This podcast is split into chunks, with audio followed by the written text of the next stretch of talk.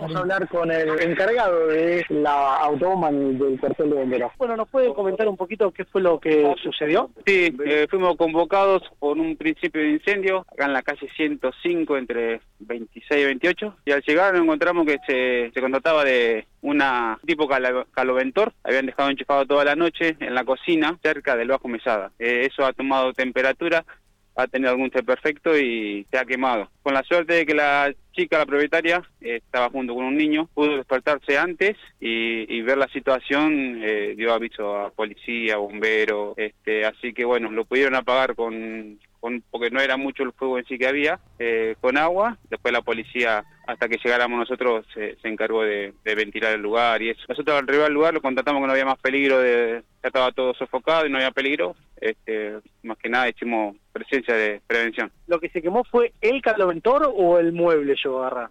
El caloventor se quemó totalmente eh, y el bajo mesada agarró un poco nomás, que no se quemó en eh, total, fue un poco. ¿Hubo alguna persona lesionada? Veíamos que el SEM atendía a, esta mujer.